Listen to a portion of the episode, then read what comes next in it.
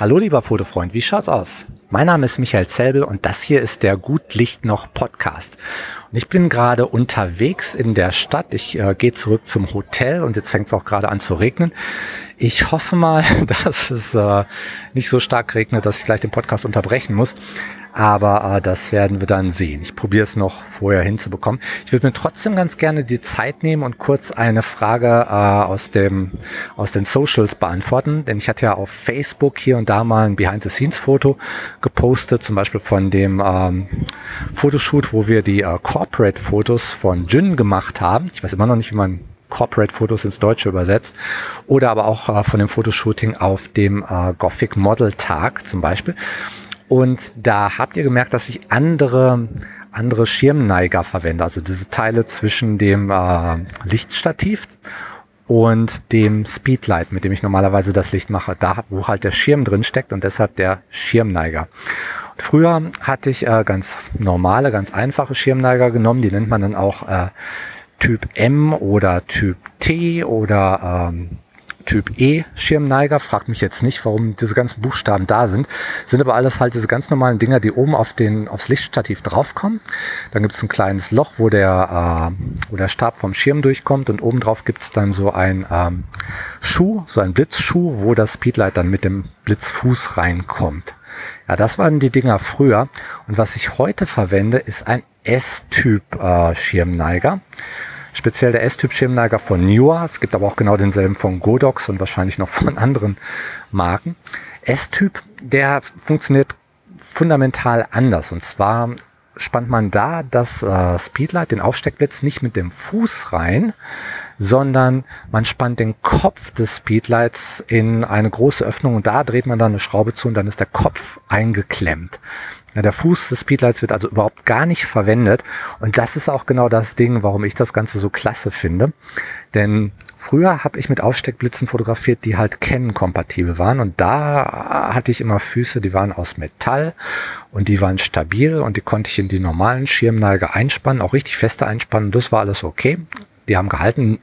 Natürlich nicht ideal. Also auch da kann so ein Speedlight schon mal rausfallen, weil der Fuß halt relativ klein ist und wenn man da diese kleine Schraube zudreht, dann ist es halt äh, nicht unbedingt super stabil, aber das ging, wenn man jetzt nicht brutal am Lichtstativ gerüttelt hat. Aber dann bin ich halt zu Sony gewechselt und Sony hat halt ähm, diese äh, Blitzfüße, die einfach aus ganz dünnem Plastik sind, komplett instabil.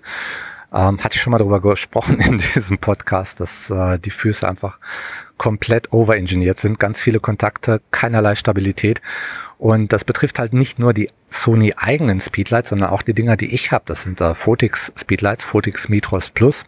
Die verwenden dieselben Füße. Sony baut die Dinger und gibt die aus und, und die äh, Drittanbieter müssen die halt verwenden. Und ja, die Füße sind einfach nicht geeignet für die alten Schirmneiger. Na, wenn man die Plastikfüße da einspannt, dann äh, braucht man nur ganz leicht am Schirmständer, am, am Schirmständer sage ich schon, am Lichtständer rütteln und der Fuß bricht ab und das Speedlight tickt runter und ist kaputt.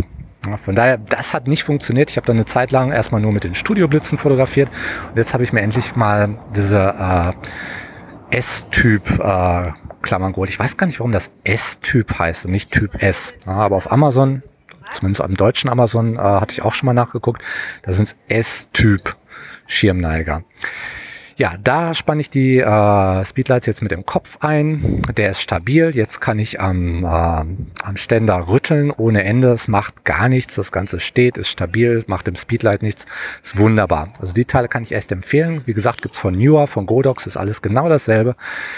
Die sind alle aus Plastik, aber äh, trotzdem extrem stabil. Also keine Angst, da kann man, ähm, die kann man wirklich belassen. Und das Schöne an diesen S-Typ-Klammern äh, ist auch, es ist halt nicht nur für Schirme, nicht nur für äh, Durchlichtschirme, so wie ich sie verwende, und reflektive Schirme, äh, sondern da ist halt auch eine ganz normale, äh, in meinem Fall Bowens-Halterung vorne dran. Also dass ich jeden Lichtformer vorne dran machen kann, der Bowens kompatibel ist. Und mein Lichtformer sind halt alles Bowens kompatible. Äh, Gibt auch für, für andere Systeme. Ich, wie gesagt, habe äh, mich für Bowens entschieden und das heißt, ich kann da auch äh, eine Softbox vorne dran machen oder eine Octabox oder ein Beauty Dish oder irgendwas, was halt irgendwie Bones kompatibel ist. Das ist schon klasse. Das, das ist dann super. Oder ich kann dieser S-Typ äh, Schirmneige absolut empfehlen. Und äh, guckst dir einfach mal an auf Amazon oder auch auf YouTube. Da gibt's jede Menge Review-Videos dazu, wo die Leute die Teile vorstellen. Das äh, kann man sich sehr schnell aneignen und äh, sind auch nicht teuer. Ich glaube, das kostet in Deutschland so 15 Euro, mal 20, wenn es hochkommt, aber das ist es absolut wert. Ja, jetzt aber äh, genug, äh, genug Gerede über äh, Equipment, halt nur um diese Frage zu beantworten kommen wir dahin, wo ich eigentlich jedes Mal hin will, nämlich dass du ein schnelles Foto schießt. Und heute, wie gesagt, sind wir in Folge Nummer 20 und daher würde ich das ganz gerne sehen, wenn du ein Foto schießt, was technisch irgendwie mit der Nummer 20 zusammenhängt. Ja, was kannst du da machen? Du könntest äh, zum Beispiel auf Blende 20 fotografieren, wenn dein Objektiv eine Blende 20 hat. Na, weißt du, ob es eine 20 hat oder nicht? Wenn nicht, einfach mal nachgucken. Wenn du ein Zoom-Objektiv hast, stehen die Chancen ganz gut. Festbrennweite hört manchmal schon bei F16 auf, aber äh, guck einfach nach im Zweifelsfall und schieß ein schnelles Foto auf Blende 20. Na, oder auch, wie wär's mit einer Blende 2? Ich meine, gut, da fehlt dann hinten eine Null, aber geht auch zur Not, wenn, wenn du gerade eine Festbrennweite drauf hast, dann sei das auch okay. Oder ISO 2000, wie wäre das? Ja, relativ hoher ISO-Wert. Warum nicht? All diese Sachen sind okay, solange du einfach die Kamera heute rausholst, ein schnelles Foto machst, äh, einfach nur um die Gewohnheit weiter dass du jeden Tag die Kamera in die Hand nimmst und jeden Tag ein Foto schießt. Danach kannst du es auch gleich wieder löschen, das ist okay. Es muss auch kein tolles Foto sein, es kann echt Schrott sein. Hauptsache, du hast eins gemacht.